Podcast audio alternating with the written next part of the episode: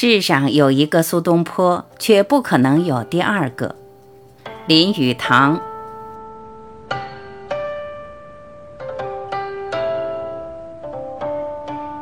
我写苏东坡的传记没有别的理由，只是想写罢了。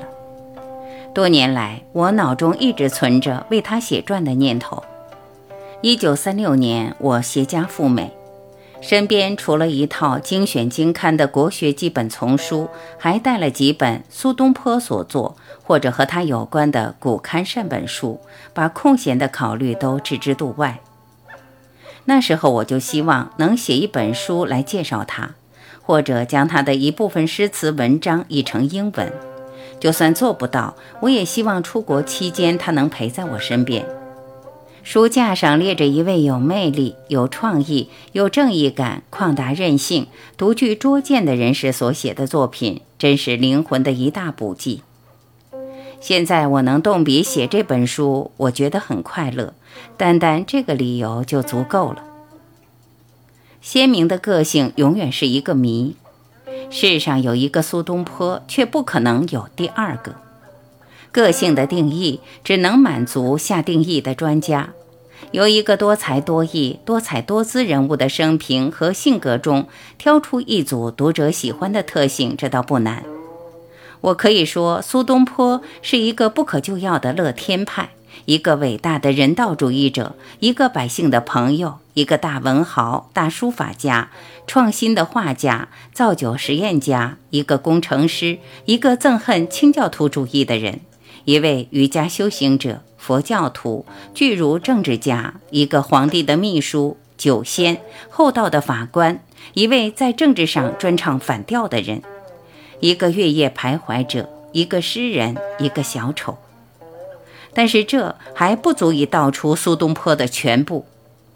一提到苏东坡，中国人总是亲切而温暖的会心一笑。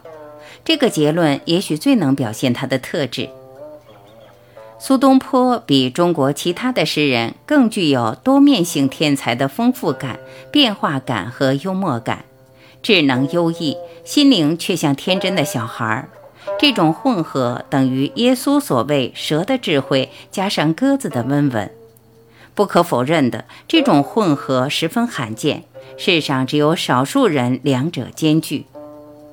这里就有一位。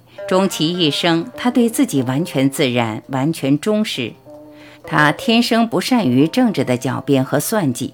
他即兴的诗文或者批评某一件不合意识的作品，都是心灵自然的流露，全凭本能、鲁莽冲动。正像他所谓的“春鸟秋虫声”，也可以比为“原因鹤唳本无意，不知下有行人行”。他始终卷在政治的漩涡中，却始终超脱于政治之上，没有心计，没有目标。他一路唱歌、作文、评论，只是想表达心中的感受，不计本身的一切后果。就因为这样，今天的读者才欣赏他的作品，佩服他把心智用在事件过程中，最先也最后保留替自己说话的权利。他的作品散发着生动活泼的人格，有时候顽皮，有时候庄重，随场合而定，但却永远真挚诚恳，不自欺欺人。他写作没有别的理由，只是爱写。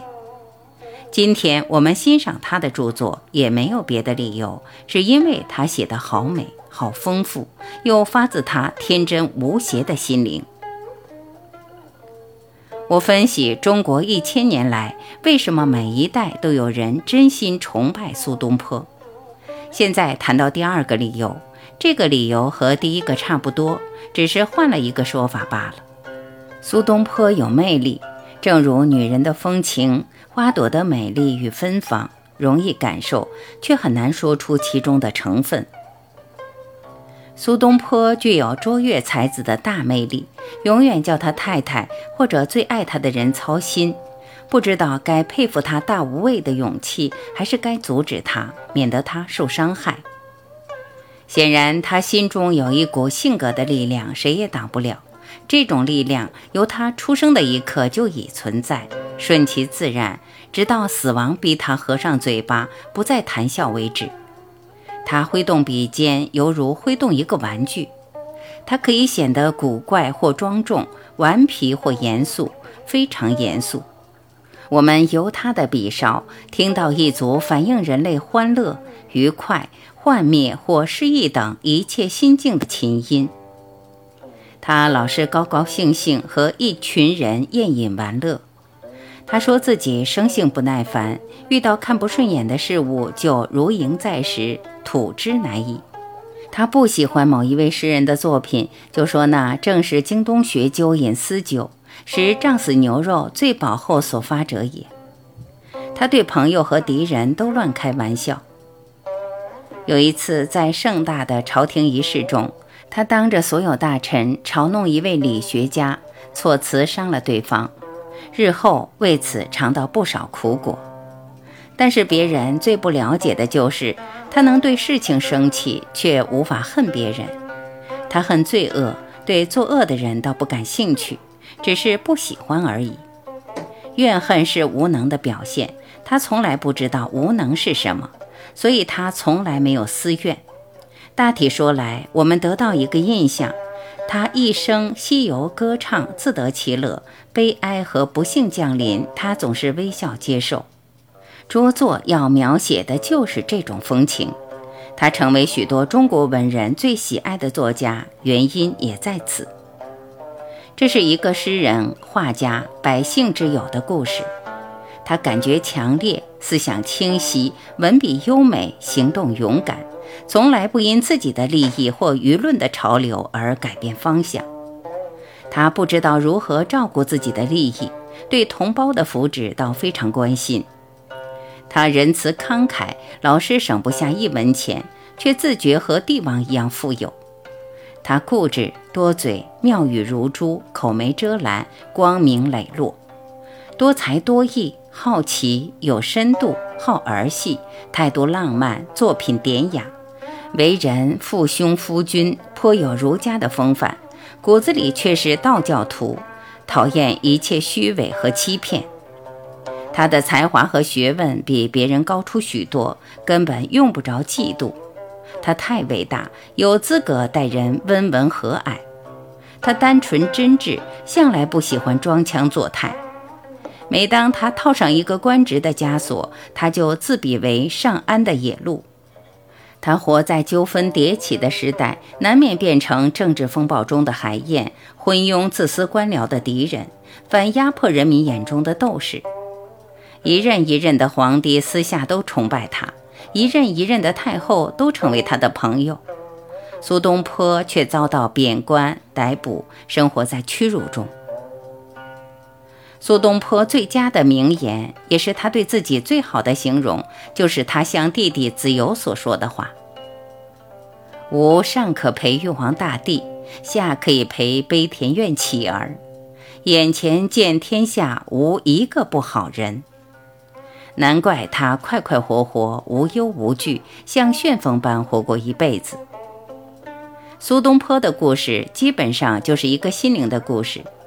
他在玄学方面是佛教徒，知道生命是另一样东西暂时的表达，是短暂躯壳中所藏的永恒的灵魂。但是他不能接受生命是负担和不幸的理论，不见得。至少他自己欣赏生命的每一时刻。他的思想有印度风味，脾气却完全是中国人。由佛家灭绝生命的信仰、儒家生活的哲学和道家简化生命的信念，他心灵和感觉的干锅融出了一种新的合金。人生最大的范畴只有百年三万日，但这已经够长了。如果他寻找仙丹失败，尘世生活的每一刻依然美好。他的肉身难免要死去，但是他来生会变成天空的星辰，地上的雨水，照耀、滋润、支持所有的生命。在这个大生命中，他只是不朽生机暂时显现的一粒小分子。它是哪一粒分子并不重要，生命毕竟是永恒的、美好的。它活得很快慰。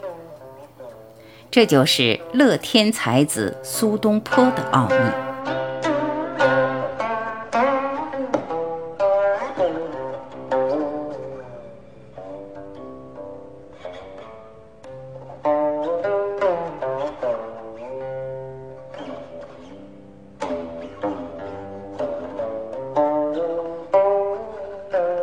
感谢聆听，我是晚琪，再会。